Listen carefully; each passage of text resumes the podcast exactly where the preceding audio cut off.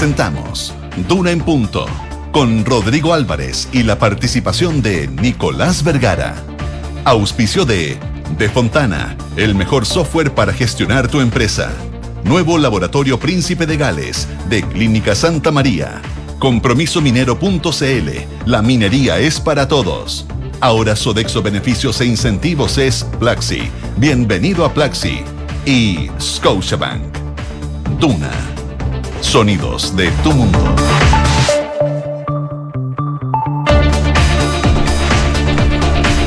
Falta un minuto para las 7 de la mañana, uno para las 7. ¿Qué tal? ¿Cómo les va? Muy, pero muy buenos días. Le saludamos, le damos la más cordial de las bienvenidas a esta edición de Dura en Punto que hacemos en jornada de día martes, ya 9 de enero del 2024. Los saludamos desde la capital del país, desde la región metropolitana, donde hay cielo parcialmente nublado, algunas nubecillas en el cielo a esta hora de la mañana, una máxima que va a bordear, al igual que ayer, los 30 grados de temperatura, la tónica que hemos tenido estas últimas horas acá en la región metropolitana. Y aprovechamos también de saludar a quienes hasta ahora, por ejemplo, nos escuchan en Valparaíso, en el 104.1, en la ciudad de Concepción, ahí en la región del Biobío, en el 90.1, en Puerto Montt, en el 99.7, y si usted está en cualquier parte del planeta y está conectado a través de Duna.cl. También lo saludamos. Arroba Radio Duna eh, para conectarse con nuestras redes sociales. Martes 9 de enero, donde vamos a revisar un caudal de información que hay bastante nutritivo, podríamos decir, con muchas cosas que están eh, ocurriendo. Por lo pronto, eh, después de cinco meses, la reaparición del ex ministro de Desarrollo Social, Giorgio Jackson, que llega al centro de justicia, lo hace en la escena judicial y no en la escena política, algo que no gustó mucho en el Partido Socialista, para presentar tres acciones judiciales contra un empresario, contra la Unión Demócrata Independiente y contra el senador del Partido Socialista, Fidel Espinosa. Vamos a ahondar en esa mm, determinación judicial que em, lleva adelante eh, Giorgio Jackson, además una entrevista que ofrece a el diario El País, edición Chile, donde habla de su cercanía con el presidente, de la determinación de dejar el Ministerio de Desarrollo Social y de por qué, además, em, lleva adelante estas acciones judiciales. Vamos a hablar también de la reforma de pensiones que ha tenido un avance, dice mucho bueno, algo es de avance en la Comisión eh, de Trabajo de la Cámara de Diputados em, y los diálogos que ha tenido para acercar posiciones la ministra Janet Jara con eh, parlamentarios de la oposición. Eh, siguen avanzando en algunos temas como el autopréstamo que fue aprobado ayer en la comisión, pero todavía no hay luces de que pueda haber algún acuerdo, al menos en lo que significa el 6% de cotización adicional, aunque, aunque ayer la ministra Jara, al igual que lo hiciera la semana pasada la ministra vocera Camila Vallejo, miró no con malos ojos ¿ah?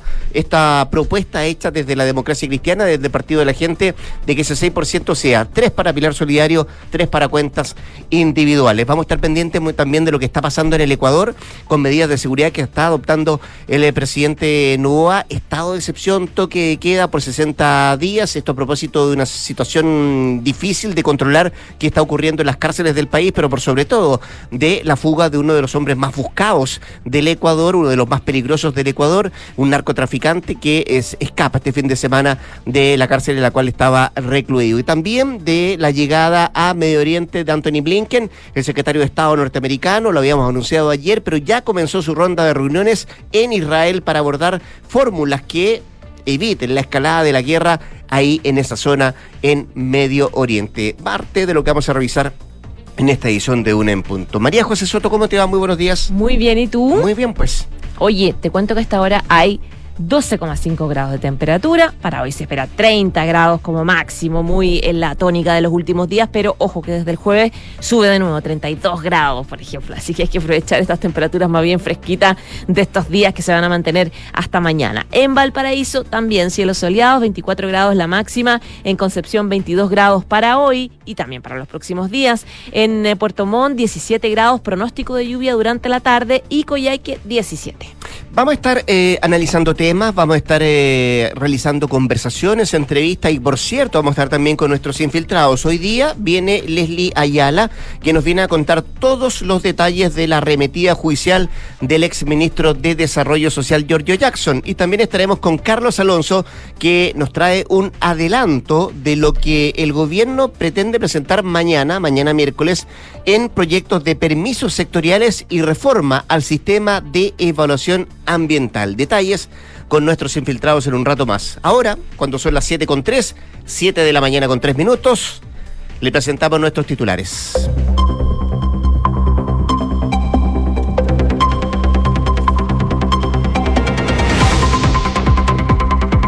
La ministra del Interior, Carolina Toá, junto al presidente de Metro de Santiago, Guillermo Muñoz, reabrirán hoy la estación Baquedano con la plaza hundida eliminada.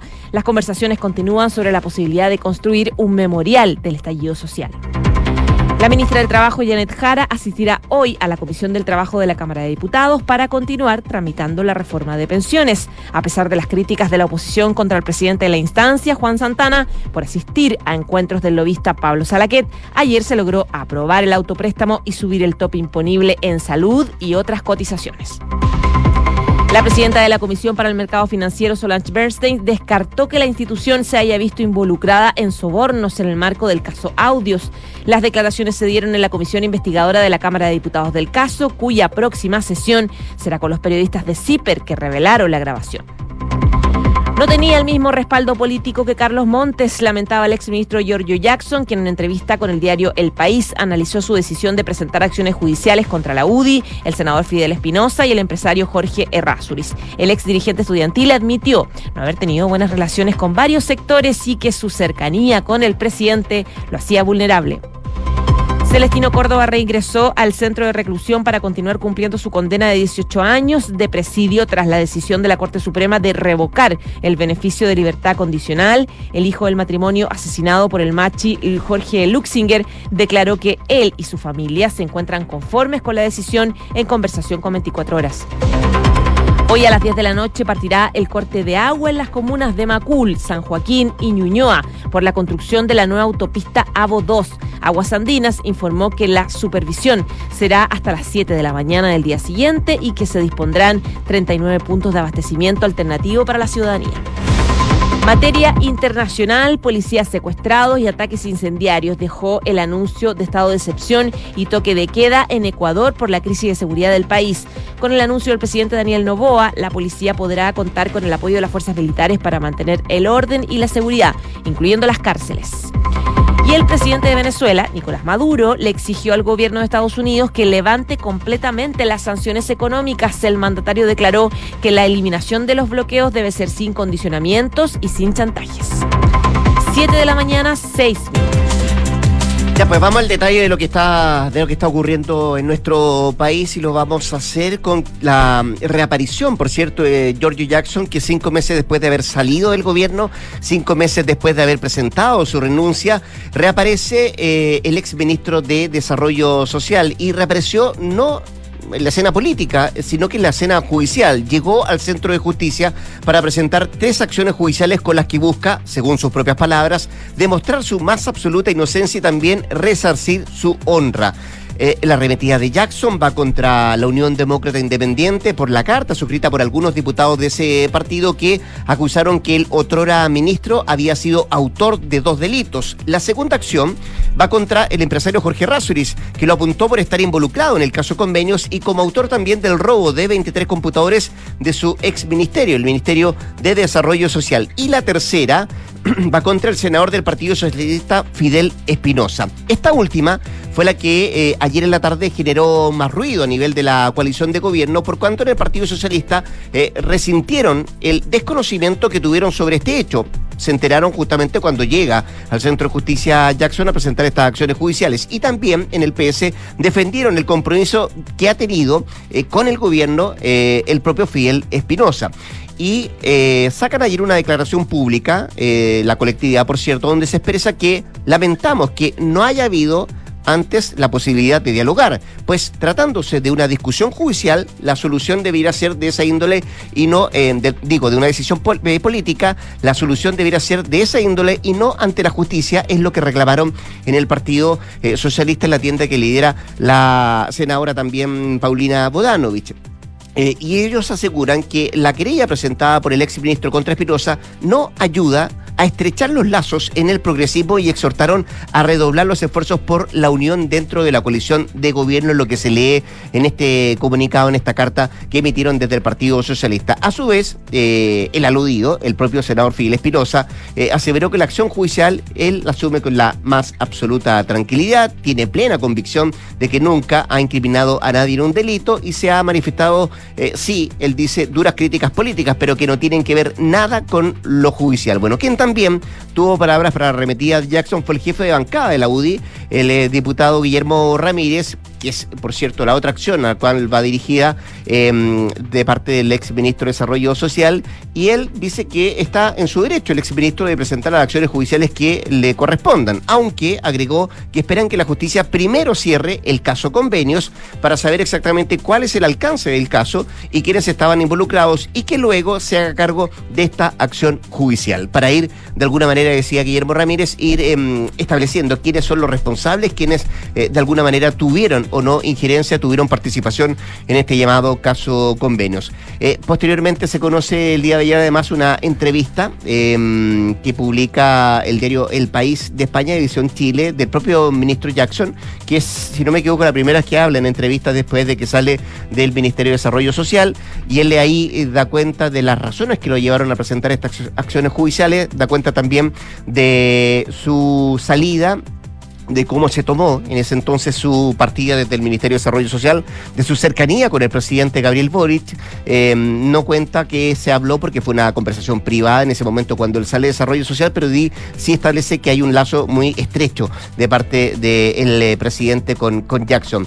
Eh, y habla de su futuro, dice que no se ve en otra parte que no sea la política y que desde ahí quiere seguir aportando, incluso con el objetivo de que se genere este, este partido común, el partido del Frente Amplio, donde se congrega en las coaliciones de convergencia social, la propia Revolución Democrática, que es su partido, y también el Partido Comunes, que es una de las ideas que se había esposado con anterioridad y que ahí está, va a estar puesto el foco del propio ex ministro de Desarrollo Social. Vamos a ver qué es lo que pasa adelante, que son eh, las acciones que siguen. Por lo pronto, esto ya está inserto en el eh, ámbito de la justicia, pero insisto, también había mucha molestia en el PS a propósito de que ellos entienden que esto era una cuestión más política, había que conversarlo antes, pero se enteraron por la prensa del reclamo que hace la propia presidenta del PS, Paulina Bodano. Siete de la mañana con 11 minutos. Estás escuchando Duna en punto. Bueno, y ayer en la tarde finalmente Celestino Córdoba volvió, se entregó de manera voluntaria al Centro de Estudio y Trabajo de Vilcún, recinto donde estaba cumpliendo condena por el asesinato del matrimonio Luxinger-Macay. Esto es una historia que ya viene desde hace rato. Recordemos que el jueves 4 de enero el Machi eh, salió de este centro eh, al acceder al beneficio de libertad condicional. Él estaba cumpliendo una pena de 18 años de presidio como autor del delito consumado de incendio con resultado de muerte y eh, ayer la sala de la Corte Suprema había revisado la apelación del recurso luego del escándalo también que generó la libertad de eh, Córdoba. Se revisó por parte de la Suprema el recurso de amparo que había concedido la libertad condicional al Machi y revocó el beneficio al cual había accedido. Eh, respaldó la decisión de la Comisión de Libertad Condicional de la jurisdicción de Araucanía que había denegado al Machi la opción de cumplir el resto de su condena fuera de la cárcel. El 2 de enero, la Corte de Apelaciones de Temuco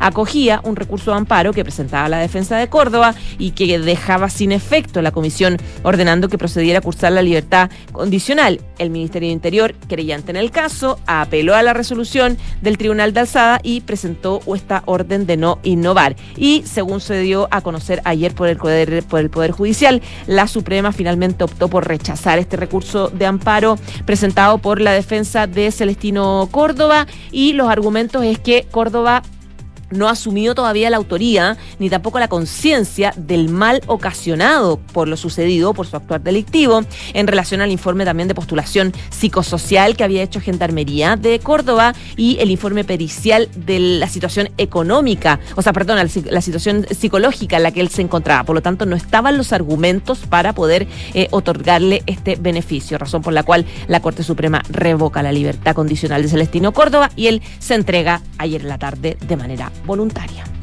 7 de la mañana con 13 minutos. Escuchas, Duna en punto.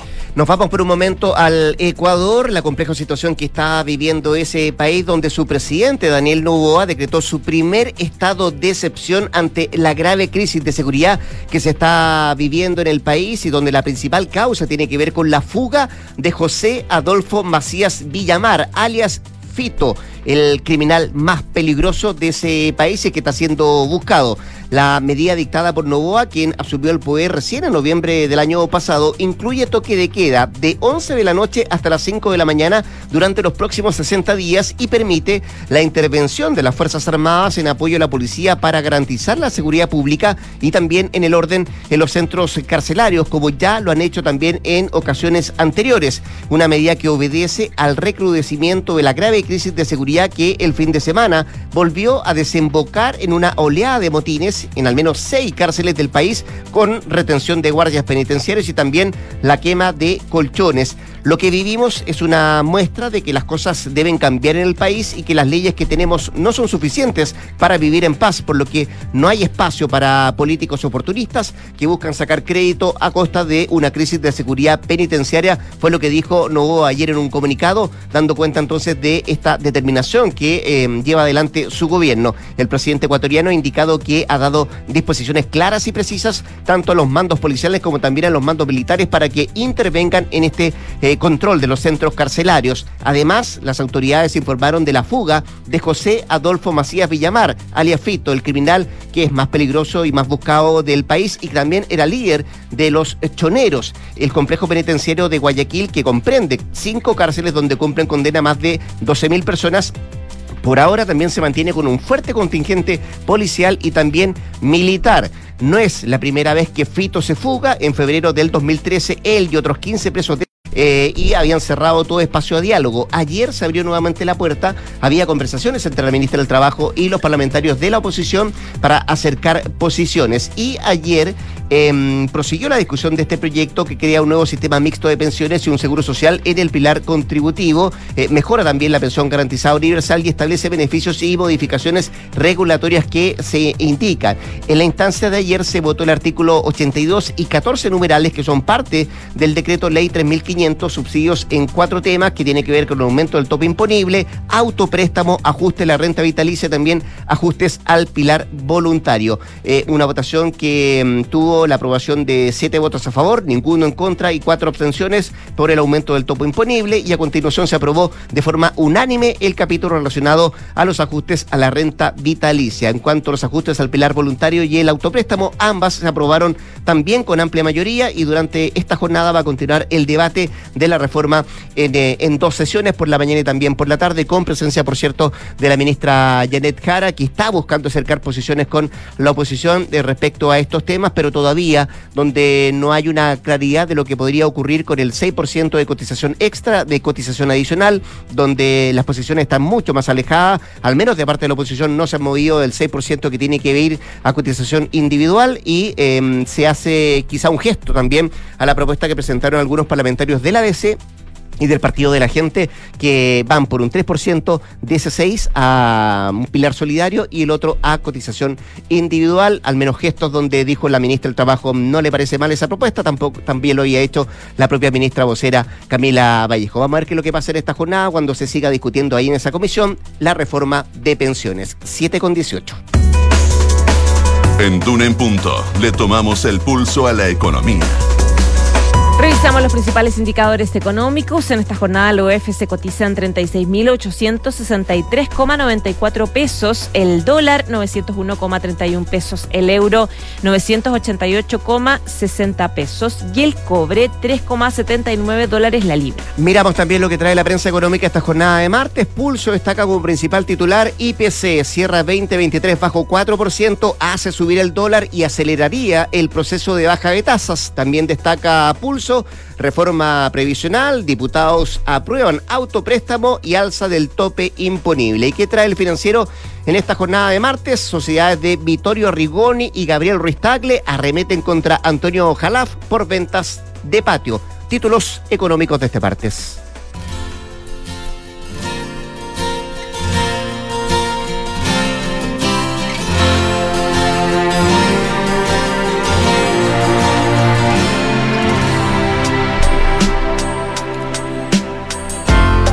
Un clásico claramente de Take That y hizo noticia, la verdad ha estado haciendo noticia estos días porque al parecer es inminente que este grupo inglés iniciará una residencia en Las Vegas.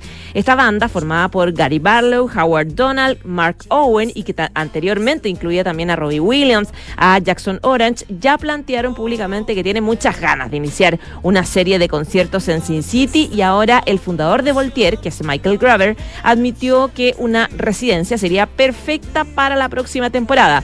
Aunque hace un tiempo hicieron intentos pero fracasaron las negociaciones, el Graver dijo que ahora sí quiere que el proyecto se concrete. La verdad es que yo iría a Las Vegas a ver. ¿Te gusta? Me gusta Teidad y además me gustan esas residencias que hacen los, cantantes de ah, Las Vegas ahí que están mucho tiempo dando conciertos. Ya, pues vamos a ver entonces qué es lo que pasa en Las Vegas. Lo que pasa en Las Vegas queda en Las Vegas. Se queda en Las Vegas, claro. Con la banda británica nos vamos a la pausa. La José Soto vuelve a las 8 de la mañana para actualizarnos las informaciones. Y antes de la pausa, quiero contarle que en Clínica Santa María siguen creciendo en La Reina. Ahora con el nuevo laboratorio Príncipe de Gales. Ahí cuentan con más de 500 exámenes con la calidad y seguridad que siempre te entrega Clínica Santa María. Los puedes visitar en Príncipe de Gales 9140. Clínica Santa María, especialistas en ti. Y nuestra minería es diversa. Participan distintos profesionales con vocación que en conjunto construyen la minería del futuro. Conócelos en compromisominero.cl. Compromiso minero haciendo en el presente un mejor futuro. 7 con 20, 7 con 21 minutos nos vamos a la pausa. Ya volvemos con más temas acá en Duna en Punto. Quédate, quédate acá en la 89.7. Santa María sigue creciendo en la comuna de La Reina. Ahora con un nuevo laboratorio. Contamos con más de 500 exámenes con la calidad y seguridad que entrega Clínica Santa María. Visítanos en Príncipe de Gales 9140, Espacio Urbano La Reina. Más cerca, más cómodo. Clínica Santa María. Especialistas en ti. Tenemos una noticia que queremos compartir contigo. El Sodexo Beneficios e Incentivos que conocías cambió y ahora somos Plaxi. Porque tu cheque restaurante siempre evolucionó y ahora es Plaxi. Para que disfrutes más de todos esos momentos que realmente importan. Descubre nuevas experiencias y no lo olvides, ahora somos Plaxi. Bienvenidos a la mirada Plaxi de la vida. Conoce más en plaxi.cl. Para la minería, la agricultura y empresas de exportación. Para el almacén, la panadería y la botillería. Para la pyme que está comenzando. Para la pyme que está dejando de ser pyme. Para las medianas y grandes empresas. Para los contadores. Para la gestión de personas. Para tu empresa. Para su empresa. Para mi empresa. Para todos, de Fontana. El software de gestión empresarial número uno de Chile. Toma el control de tu empresa en defontana.com. De Fontana, pensemos digital. Estudiar el MBA en negocios sostenibles en la FINIS es integrar para impactar, porque integrar sostenibilidad impacta en el valor de las organizaciones y sus stakeholders. Integrar nuevas perspectivas impacta en las estrategias competitivas.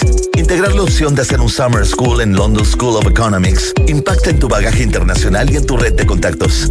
Posgrados de la Universidad Finisterre. Integrar para impactar. Admisión 2024. Más información en posgrados.uft.cl. Las respuestas del futuro las tienes hoy. BTR te invita a aprender, inspirarte y resolver todas tus dudas con los mejores expositores y líderes mundiales de tecnología en Congreso Futuro. Abre tu mente a un mundo de posibilidades sintonizando el canal 701 HD y el 114 de BTR desde el 15 al 20 de enero. No te lo pierdas. Escuchas Duna en Punto con Rodrigo Álvarez. 7 de la mañana con 23 eh, minutos, 7 con 23. Seguimos aquí en 89.7 haciendo dura en punto. Decíamos en el primer bloque que reapareció Giorgio Jackson, el ex ministro de Desarrollo Social Em, y lo hizo en el Centro de Justicia, contábamos, donde presentó tres acciones judiciales, esto con el fin, de acuerdo a sus propias palabras, de resarcir su honra. Bueno, una de esas acciones judiciales, una de ellas es eh, contra nuestro próximo entrevistado, el senador del Partido Socialista, Fidel Espinosa, a quien tenemos eh, ya en la línea telefónica. Senador Espinosa, ¿cómo le va? Muy buenos días, muchas gracias por atender la llamada de Radio Duna. Muy buenos días, Rodrigo. Un gusto de conversar con, todos los auditores de Radio. Eh, una, una acción judicial que, insisto, presenta el ex ministro de Desarrollo Social eh, en el caso contra suyo por daño a la honra y también a la difamación. ¿Le sorprendió le inquieta, em, lo veía venir. ¿Cuál es el concepto que tiene a esta hora de la mañana para, para explicar la, la acción judicial de Jackson? Primero, primero hay que hacer una distinción. Yo presento una querella criminal por injuria y calumnias contra un empresario, contra la directiva de la UDI, y conmigo de manera paradojal realiza otro tipo de acción. Me, me, plantea una demanda de carácter civil. Claro. Que es una demanda que podría durar, ¿no es cierto?, un juicio civil siete años. En, eh, primero no entiendo, él tendría que explicar por qué no, si él está convencido de que yo lo injurié o lo calumnié en mis apreciaciones, tendría que haber adoptado la misma medida contra mi persona. Desconozco, ¿no es cierto?, qué es lo que busca tras esa, esa mm, acción que ha adoptado el día de ayer, pero yo me siento muy tranquilo porque considero que desde el día uno yo he hecho críticas políticas a, su accionar, eh, críticas que van desde el punto de vista ¿no es cierto? de las responsabilidades que a él le, le, atienden. Eh, y, a, y, a, Miguel Crispi en la, en la formación de, liderazgo al interior de su partido que terminaron obviamente delinquiendo esas personas que ellos mismos formaron en, en otras regiones del país, de un mecanismo que la justicia está hoy día investigando cómo se generó para, a través de las fundaciones, defraudar al Estado. Y en caso alguno yo le he imputado a él un delito directo. Sí, tengo que decir muy claro, y en eso yo no me voy a resarcir de mis palabras, que yo considero a modo personal que lo que ocurrió esa noche del robo de los computadores me parece una situación tremendamente extraña, rara, que ladrones, ¿no es cierto?, hayan tenido llamadas, videollamadas con un doble de, de Giorgio Jackson, que hayan contratado un Uber para eh, para trasladar los computadores robados, eh, todos sabiendo que las plataformas dejan huellas que son irreversibles. y además que... hayan pagado después que hayan pagado además la carrera de ese Uber con una transferencia de dinero bancaria.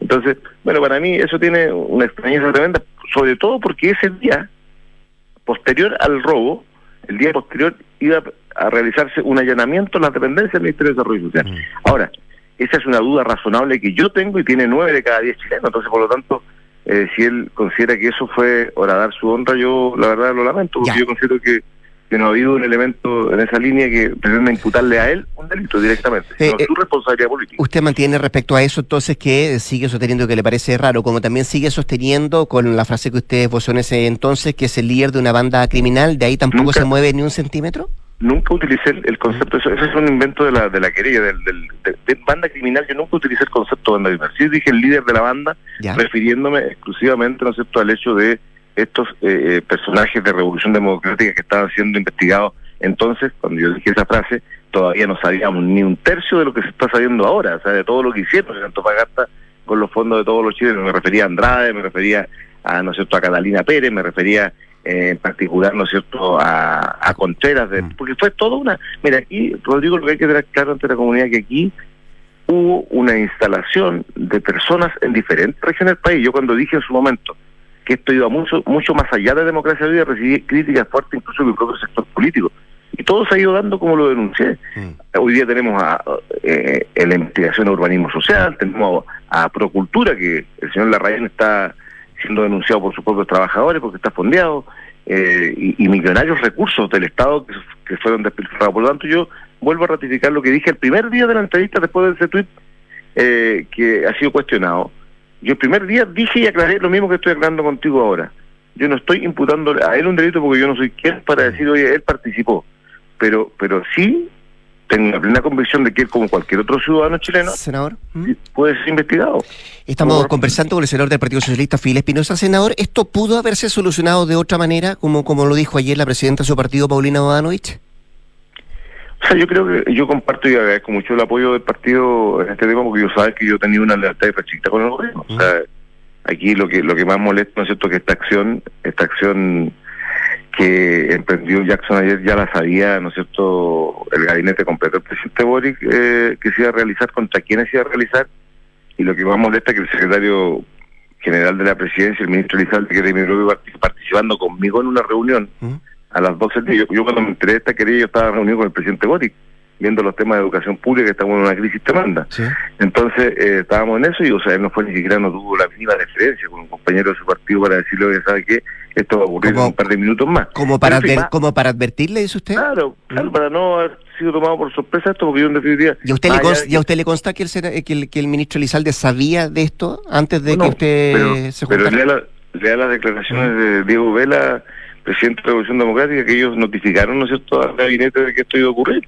Entonces, eh, eh, eso yo creo que no, que no corresponde. Yo creo que los temas políticos, esto es un tema político. Mis críticas con, con, Jackson tienen que ver, tienen un resorte netamente político. Yo a él no le he imputado delito alguno, pero también tiene que someterse a la investigación judicial como cualquier chileno. O sea, si él quiere aportar con la investigación, pudiese colaborar, ¿no es cierto?, eh, con sus computadores, con su celular. Como decenas de personas, en este caso fundaciones, lo han hecho, algunas de manera eh, eh, llevados, ¿no cierto?, por la acción emprendida por el Ministerio Público, pero cuando uno quiere colaborar en una investigación, lo hace. Yo, por ejemplo, tuve una investigación, fui siete años investigado en mi región por una querella que me presentó un abogado de la UDI que defendió al asesino de mi padre en el caso de derechos humanos, y él emprendió una acción contra mí y yo entregué todos los antecedentes a la justicia, abrí mis cuentas, porque no tenía nada que temer, y la justicia me encontró la razón después de siete años de haber mm. pasado por, por un proceso que son en este país, además debo decirlo, extremadamente largos y tediosos. Pero cumplí con un requerimiento que cualquier ciudadano tiene que cumplir. Entonces yo aquí, el llamado que hago que los esfuerzos los agotemos más que en que ella lo agotemos que se esclarezca todo el mm. caso convenio. Y, y, y dicho, eso, dicho eso, senador Espinosa, ¿a usted le hubiese gustado que, que Giorgio Jackson hubiese sido más proactivo en el caso convenio? Me hubiera gustado que hubiese sido más proactivo, que hubiese sido más colaborativo. O sea, no se trata solo de decir yo no tengo nada que ver, si él puede mm. tener toda la razón en eso. Nadie puede nadie puede imputarle a otra persona, ¿no es cierto?, un delito que, que no ha cometido, pero, pero por lo menos decir que él no tenía conocimiento de nada, eh, eso yo no lo creo.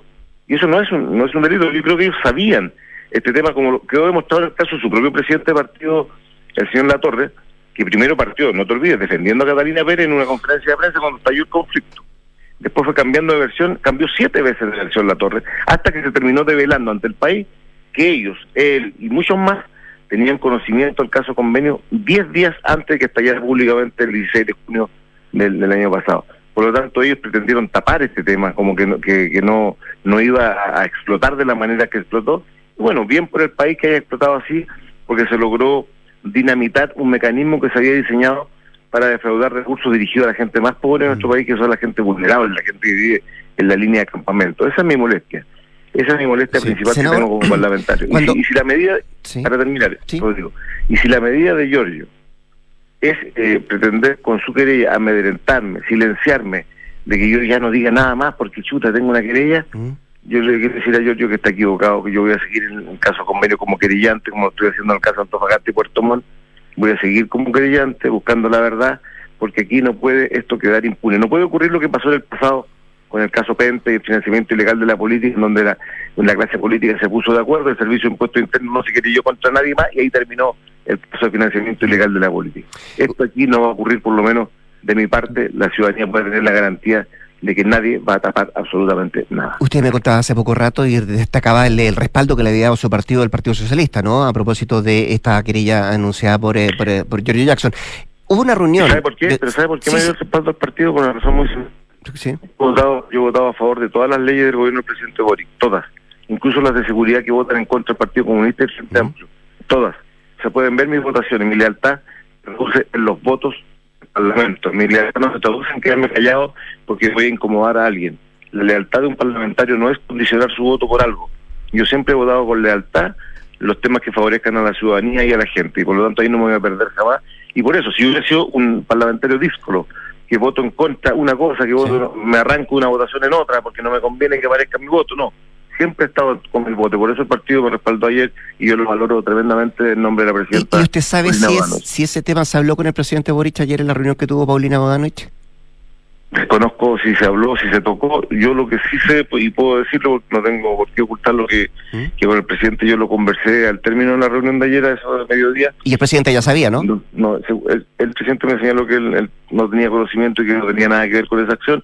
Yo no tengo por qué no creerle al presidente. Lo que sí está claro es que el resto de su gabinete tenía, tenía conocimiento. Pero mira, más allá de que más allá de ese detalle. Eh, pero, pero no un detalle menor, o sea, cuesta creer que sabiera el gabinete no subiera el presidente, eso. Sí, yo, el, presidente me dijo a mí personalmente que él no tenía conocimiento y que él no tenía nada que ver, ¿no es cierto?, con, esta acción y yo no tengo por qué no creerle, por más que, que tenga una amistad con Giorgio.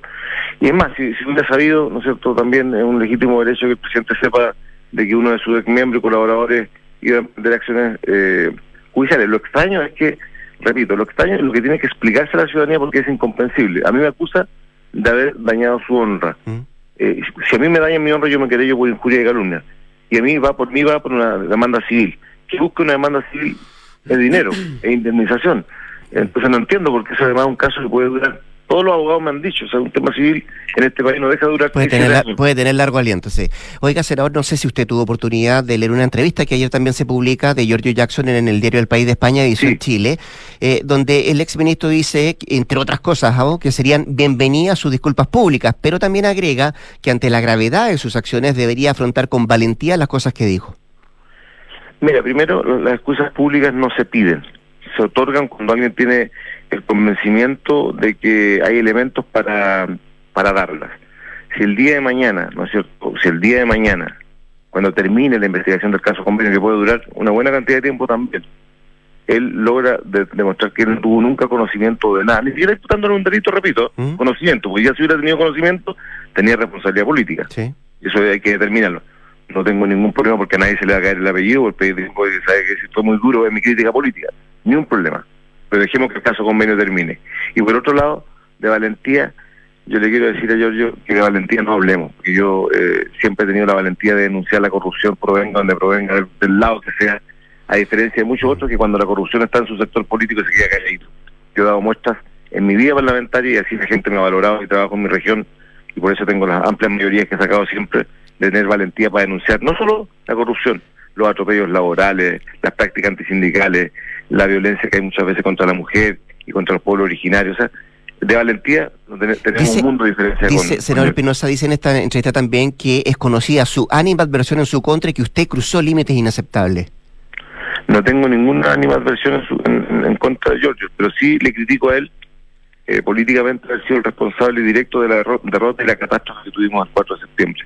Él fue quien condujo ese proceso, ¿no es cierto?, desde el, el rol ministerial que tenía.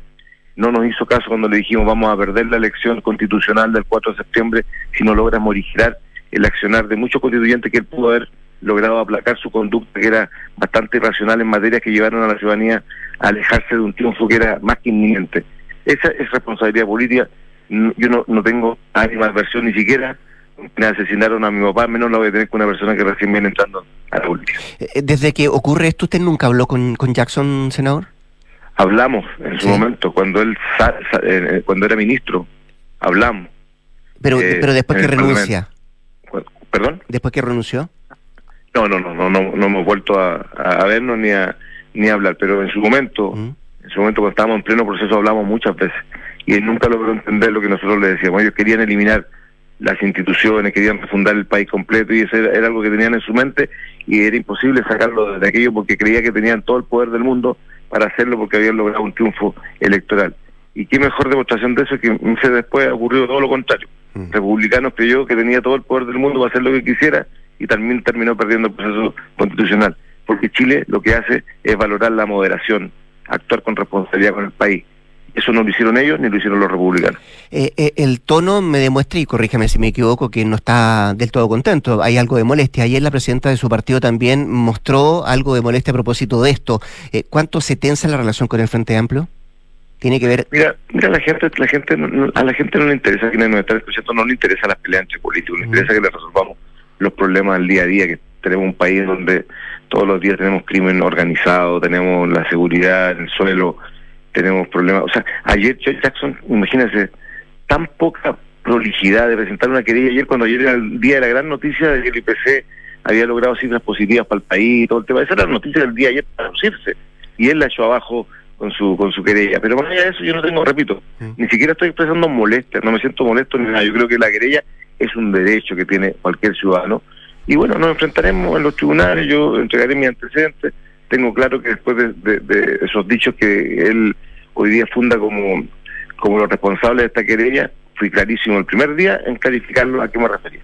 Ya, eh, lo quiero cambiar radicalmente de tema y es la última pregunta que le hago, senador Espinosa, y, y ojalá en un tiempo corto la respuesta. ¿Le tocó ir a la casa de Pablo Salaquet?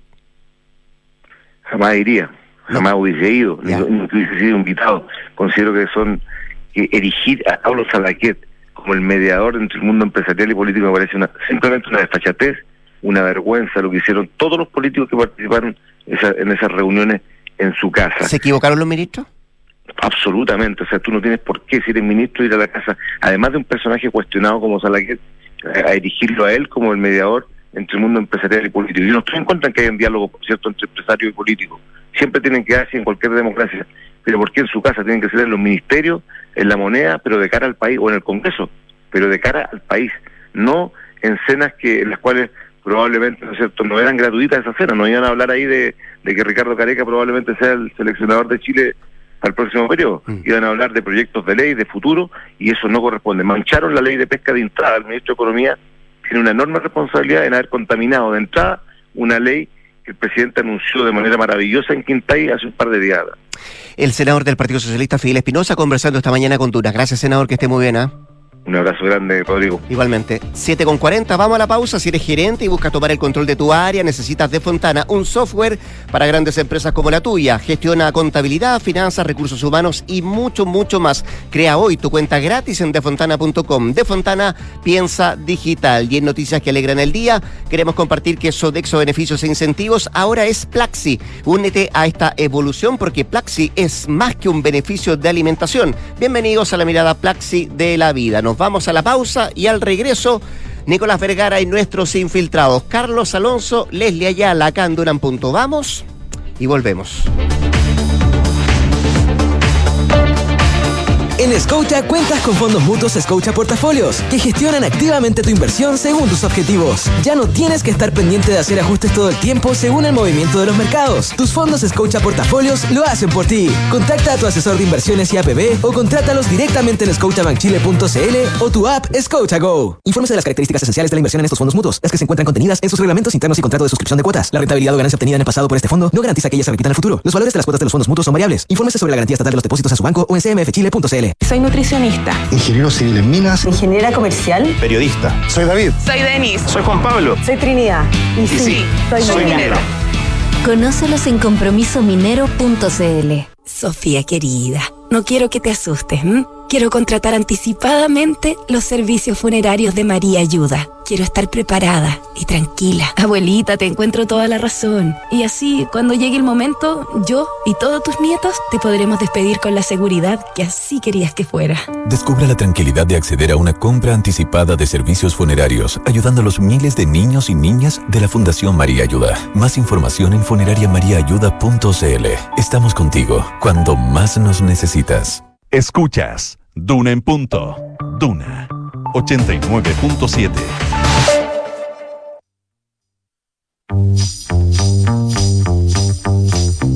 Son los infiltrados. Los editores de la tercera están en Duna en punto.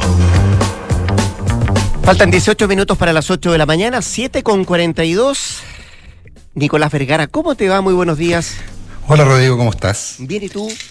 Bien, hoy estaba cometiendo uno de esos errores torpes, torpes, torpes. ¿Cu- cu- ¿Cuál? A ver, si se puede no saber. escuchaba. ¿Y por qué no escuchaba? ¿Ah? Porque esas cosas que uno tiene todo reemplazo, tenía encima del escritorio dos audífonos distintos. Pa- por si falla uno. Y por supuesto que me estaba conectando el audífono que no estaba conectado al equipo.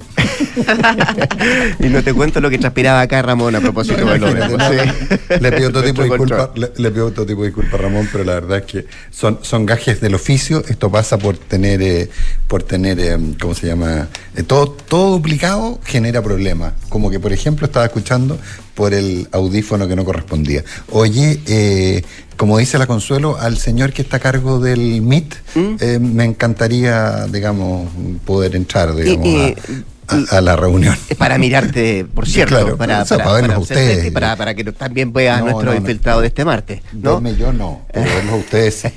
Carlos Alonso, Leslie Ayala, ¿cómo les va? Buenos días. Hola, muy buenos días. ¿Cómo están? Muy Eh, bien. mm, entremos de lleno, pues, Leslie Hola. Carlos, hola Leslie. Hola, parece, que, parece que Carlos tenía razón ¿eh? con, con los nombres. ¿eh? ¿Qué ¿De los cosa? consejeros?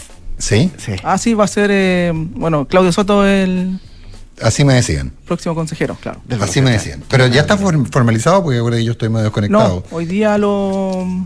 Lo Sí, van a lo anuncian, claro. ya lo anuncian, sí. Ah, me decían eso. Había, iba a ser ayer ¿eh? y por alguna razón se cayó. Sí, claro, eh, era entre ayer y hoy día, claro. Sí. Esos eran los dos plazos que manejaba Hacienda y hoy, ayer el ministro después dijo que iba a ser hoy día el nombre del, del nuevo consejero del Banco Central. Perfecto. Perfecto. Punto para, don Carlos Alonso. De todas maneras. Leslie, Giorgio Jackson, que mm, Arremetida judicial. reaparece después de cinco meses, eh, arremetida judicial, ¿no? Una arremetida judicial que ha incomodado a varios sectores, incluso a, a los propios eh, el socialismo democrático de su propia coalición de gobierno. Esta acción legal es una querella por injurias, eh, es una acción de carácter privada. eh, para, los, para aclarar un poco el escenario, acá no interviene el Ministerio Público, es él y su abogado quienes buscarán acá que la justicia determine si es que efectivamente el ex ministro Jackson fue injuriado por estas personas. La querella son tres. Una va en contra de el senador PS eh, Fidel Espinosa, que ha generado este ruido y tensión interna con el socialismo democrático.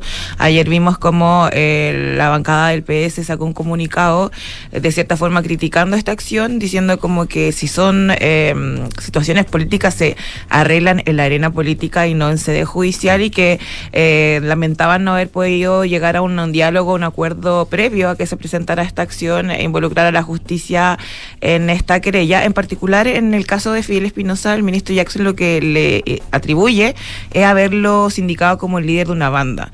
Es a propósito también de un tuit, no sé si ya se llaman tuit todavía, pero de la red social X, ex Twitter, donde... el Hoy, qué difícil, ¿ah? hoy día es posteo. ¿Cuánto, cuánto tiempo Posteo, estar sí. hablando de ex Twitter hoy? no sé.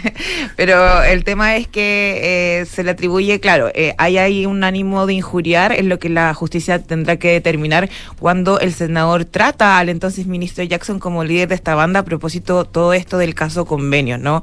Y la, todas las situaciones que estaban estallando eh, a nivel país con las fundaciones eh, que tiene su origen en democracia eh, viva, eh, fundación ligada al partido que fundó el exministro Giorgio Jackson, Revolución Democrática. La segunda acción eh, criminal en paralelo que se presenta es en contra del empresario Jorge Razuri. Yo no sé si él ha eh, ha reaccionado porque el, el- el senador Fidel Espinosa dijo que él consideraba que no tenía que siquiera pedir disculpas porque él había hecho una crítica política y en ningún caso ha deshonrado a ninguna autoridad, ni menos al ministro Jackson. Y en el caso del, del, del- del empresario Jorge Razuri es lo mismo, el mismo tenor, eh, el haberlo criticado por, eh, por el tema de democracia viva directamente, haberlos indicado como quien de cierta forma creó el mecanismo de desfalco que hoy día se inve- investiga la justicia, pero además en el caso de Razuri hay una crítica explícita a señalar que él estaba detrás de los robos. ¿Se acuerdan de que fue una, una de las situaciones que también eh, complejizó su paso por el Ministerio de Desarrollo Social, el robo a estos computadores y a esta caja fuerte justo en medio de la investigación que había por el caso de las fundaciones y donde se le atribuye por parte de este empresario casi una autoría de haber sido un autorrobo. En la misma situación está la tercera acción eh, penal que presentó el abogado del exministro Giorgio Jackson, Miguel Turman, y que apunta a eh, la mm, coalición de la, de la UDI, eh, en particular de su presidente Javier Macaya. No es una acción esta personal, pero sí apunta a una declaración que hubo por parte de esta de esta de esta coalición donde de, de esta tienda política más bien donde se les indicaba también como eventual responsable de este de esta situación de los robos de computador sobre todo porque el propio ministro Jackson y eso lo reconoce en una entrevista hoy día eh, publicada por el país de Chile eh, donde dice que él también apenas se enteró del, del robo de los computadores, él estaba en un viaje en el sur del país, lo que dice es como, ¿qué está pasando? Y él reacciona y dice que, que quizás no fueron las palabras adecuadas porque él mismo le da un carácter político a esto. Eh, instala la sospecha, no sé si se acuerdan, de decir que esto tiene como algún tipo de origen político eh, y es él mismo el que da pie para que después este, este, se planteen toda esta hipótesis de que era un auto, una especie de autorrobo para ocultar prueba que podría estar en el Ministerio de Desarrollo Social a propósito de los convenios que se habían, eh, se habían firmado desde esa cartera con fundaciones que estaban siendo investigadas en ese momento. Entonces tenemos un escenario que tiene dos, eh, yo diría dos eh, ambientes. Uno obviamente es lo que pasa en sede judicial, estas querellas, como les decía, se tramitan por parte del querellante en este caso, no, no interviene el Ministerio Público y es el querellante en, eh, quien en defini- definitiva solicita a la justicia de que se haga cargo si es que existió si se cometió o no este delito, y son siempre acciones judiciales que pueden terminar, por ejemplo, en, en audiencias de mediación donde se solicita que el por ejemplo, eh, pida disculpas públicas eh, y a veces eso basta para el querellante en estos casos. Ahora, el tema, eh, el segundo tema, la segunda arena en que se está moviendo esto tiene que ver con lo político y el timing en que el ministro, el ex ministro, perdón, Jackson presenta estas querellas teniendo en cuenta que él ya salió hace cinco meses eh, del gabinete, ya uno habría pensado que se había olvidado estas amenazas que hizo él de presentar estas querellas y sin embargo hay una situación actual en el gobierno que genera una tensión justamente cuando el Ejecutivo está intentando lograr acuerdos con la oposición para, eh, eh, para eh, iniciativas tan importantes como el pacto fiscal, por ejemplo, o el tema de las pensiones.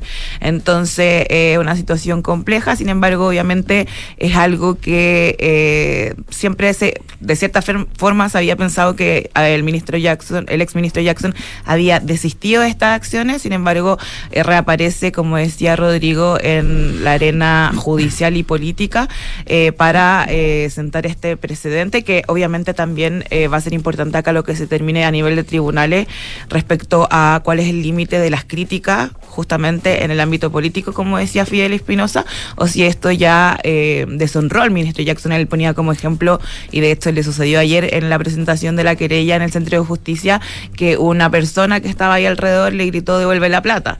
Eh, son situaciones que él vive a diario y que por eso él busca resarcir su nombre eh, para que la justicia determine que finalmente él fue injuriado con todos estos epítetos que le lanzaron desde el mundo político. Dime, pero, pero hay una, tú, tú que, entiendes del tema, eh, al presentar acciones civiles, esto lo, claramente una acción civil como esta, a no ser que se declaren admisible. Pero es civil. Yo la, de, la de Fidel sí. Ah, ya, es, esa la, de la de senador Espinosa, sí, La de Fidel, Espinosa civil, que esa es la que él afirma que, que, hay, que, hay, que hay daño. Esa se puede demorar muchísimo tiempo. Sí, exactamente. Muchísimo tiempo. O sea, se puede demorar años y, y, las otras también pueden ser declaradas rápidamente inadmisibles. Eh, o sea, toma, toma un riesgo jurídico bastante importante, Jackson. ¿Por qué lo hace? Porque en el fondo, eh, la, única querella querella es contra Jorge Rasuri. Eh, y, es, y es una y, y, en términos de redes sociales la cosa está enredada por ese lado. Eh, ¿Por, cuál, cuál, cuál, por, qué está, ¿Por qué crees tú esta diferencia entre tres tipos de estrategias distintas? La civil contra Jackson, esta otra extraña contra la UDI y la penal contra Jorge Rasuri. Eh, me imagino que fue bastante meditado por su abogado Miguel Churman. En el caso de la demanda civil es cierto, es algo que se demora mucho, que podemos estar 10, 12 años esperando una resolución, porque además tiene las instancias de apelación como son la Corte eh, de Apelaciones y también la Suprema. Eh, pero en el caso de, es más fácil resolverlas, claro, como decías tú, Nicolás, en el plano de sede penal que son las querellas presentadas en este ámbito eh, contra el, empresario de Rasuri, bastaría con que él reconociera que cometió algún tipo de imprudencia en sus posteos y luego pedir disculpas públicas. Ahora, no sabemos, yo eso lo no, no, lo revisé antes de llegar acá, pero si él había posteado algo a propósito de, eh, o había reaccionado. Estoy revisando un post bien largo, pero básicamente dice, reaparece Giorgio Jackson haciéndose la víctima. y ah, después viene un... Ya, no, no, hay, un arrepentimiento ahí de sus dichos. No, no, al contrario. Y bueno, ahí tendrá que, se, van a enfrentar en tribunales. Eh, lo de lo, lo, civil no tiene que ver con audiencias presenciales, así que ahí solamente se va a tramitar vivo papeleo. Pero lo más probable es que acá se busque sentar un precedente eh, de, de, de, cómo el, el ex ministro Jackson puede retomar sus acciones, eh, tendiente a que ya en la propia entrevista de, del diario El País de Chile dice que él no se va a ir a estudiar afuera, que su, su futuro está acá, radicado, lo, lo explicita. Y no, se ve, fuera de la política. Y que no se ve fuera de la política, aunque dice que no en primera línea. Así, que bueno, ahí mm. vamos a ver cuál es el curso de estas acciones y también, como decía Nicolás, eh, es bastante arriesgado también que haga una pauta de prensa sin tener por ejemplo, la admisibilidad de una querella y vamos a ver durante el transcurso de la jornada de hoy si efectivamente se acogen a trámite de estas acciones judiciales o existe, por ejemplo, que puede suceder que un juez revise el libelo y sostenga que acá no existe una injuria eh, bajo los términos del Código Penal y puede declarar incluso inadmisible esta acción, lo que sería un revés bastante eh, rápido y raudo para las acciones del ex ministro Jackson, pero eso no ocurrió todavía y vamos a estar informando durante el día en la tercera. Muy bien, pues vamos a estar muy pendientes de, de aquello. Don Carlos Alonso, mañana el gobierno debería presentar ¿no? Eh, su proyecto de permisos sectoriales, también cuáles son los cambios al sistema de evaluación ambiental. ¿Sorpresas? Claro, finalmente la primera o sea, confirmación se puede decir que Sí. ya se va a presentar eh, mañana miércoles. Eh, recordemos que este proyecto el gobierno lo tenía contemplado presentar eh, durante el año pasado, en diciembre del año pasado. Sin embargo, esto se fue postergando y ya finalmente mañana en la mañana en la moneda se va a presentar el proyecto de permisos, la reforma de permisos sectoriales y la reforma al sistema de evaluación ambiental. Lo van a presentar en conjunto el presidente junto a los eh, ministros de Economía y de Medio Ambiente. Los, eh, en cuanto al, al- proyecto de permisos sectoriales, lo que ha transmitido el gobierno, que son, bueno, son 380 permisos que en esta oportunidad se van a agrupar o, en cinco categorías, dependiendo la magnitud y la importancia de los permisos eh, que tienen que eh, aprobar, ¿no es cierto?, para que algunos proyectos puedan avanzar en distintas etapas. Esas cinco categorías van a tener distintos plazos, dejando obviamente los, los permisos que son más, más complejos de, de evaluar eh, con plazos máximos. Eh, En la actualidad no hay eh, plazos máximos, eh, te decían desde el Ministerio de, Economía, y por ende ahora sí van a establecer distintos plazos, pero con estas categorías, diciendo que van a haber obviamente plazos que sean de tres meses quizás y otros que puedan durar un poco más de tiempo. Ese detalle todavía no, no lo ha transmitido el gobierno, pero sí que van a haber distintas categorías de permisos sectoriales. Lo otro también que, que, que el gobierno ha dicho que va a ser relevante, que van a haber 92 permisos actualmente que van a pasar a ser declaraciones juradas, lo que significa que va a haber un- una mayor aceleración, ¿no es cierto?, a estos permisos. En, Se apura el trámite. Claro, en el sentido de que las personas, el, el- el que necesita este permiso, esta autorización para avanzar en su inversión, va a poder eh, entregar esta autorización jurada y así la gente también, el personal de los distintos servicios van a poder eh, tener más tiempo para evaluar los permisos que son de proyectos más, más complicados, más que tienen más riesgo, se puede decir. Eso es un punto importante, bueno, y también recae la responsabilidad en la persona que hace la, la declaración jurada porque es una especie de autorregulación que ellos están cumpliendo con las determinadas normas, de todas de todas maneras va a haber un seguimiento de estas declaraciones juradas. Esos son dos cambios que el gobierno dice que son importantes para eh, acortar los plazos. Eh, y lo otro también, que se va a crear una agencia eh, o un servicio público que va a estar a cargo de eh, monitorear el estado de avance de los distintos eh, servicios, de los distintos permisos, perdón. En el sentido de que si un permiso se está demorando mucho, van a ir a la- al servicio determinado a preguntar por qué están demorando la tramitación para que, o por qué no avanza esa autorización para un proyecto determinado. Esto en un comienzo va a estar eh, radicado, o por lo menos la idea de- del gobierno es que esté radicado en el Ministerio de Economía, esta agencia pública, eh, pero luego en, el trámite podría eh, transitar a ser algo más, más independiente. El director va a ser nombrado por alta dirección pública, director de este, de este servicio. Aquí la, la estrategia del, del gobierno es que, bueno, que ingrese por la Cámara de Diputados, por la Comisión de Economía principalmente, y los plazos de trámite que espera el Ejecutivo también está en torno a un año, es decir, que ellos esperan que el- a fines de 2024 o quizás el año legislativo que termina en enero, en enero de 2025 pueda estar eh, aprobado este, este proyecto de ley que tiene que ver con los permisos sectoriales. El otro eh, proyecto que es de medio ambiente, eh, bueno, este va a ingresar por el Senado, eh, reforma al sistema de evaluación ambiental, ingresa por el Senado a la Comisión de Medio Ambiente, eh, la, ministra, lo que también han, dicho, ella ha hecho un trabajo, bueno, prelegislativo con los eh, senadores y diputados y también con los gremios empresariales, por lo que ella, por lo que se espera que este proyecto quizás pueda avanzar un poco más, más rápido, en el sentido que también han dicho que ha habido varios intentos por reformar el sistema de evaluación ambiental, donde por distintas razones no ha avanzado esos cambios.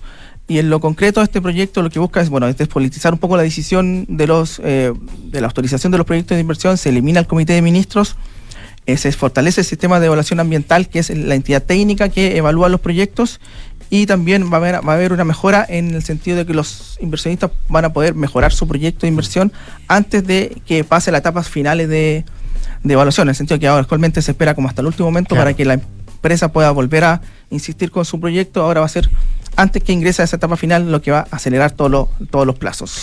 Perfecto, pues parte de los anuncios que mañana va a dar el presidente de la República, Gabriel Boric, junto a los ministros de Medio Ambiente y también de Economía, que además están ahí en, en- Claro, con en algunos la polémica, problemas, ¿no? Claro. Ya, pues. Don Nicolás Vergara, muchas gracias. Gracias a ti, oye. Leslie Carlos, que esté muy bien. ¿eh? Muy buenos días. Gracias, buenos días. Nos vamos, se vienen las noticias con María José Soto y después de eso hablemos en off acá el 89.7. Quédese en Duna, buenos días. Estudiar el MBA en negocios sostenibles en la FINIS es integrar para impactar.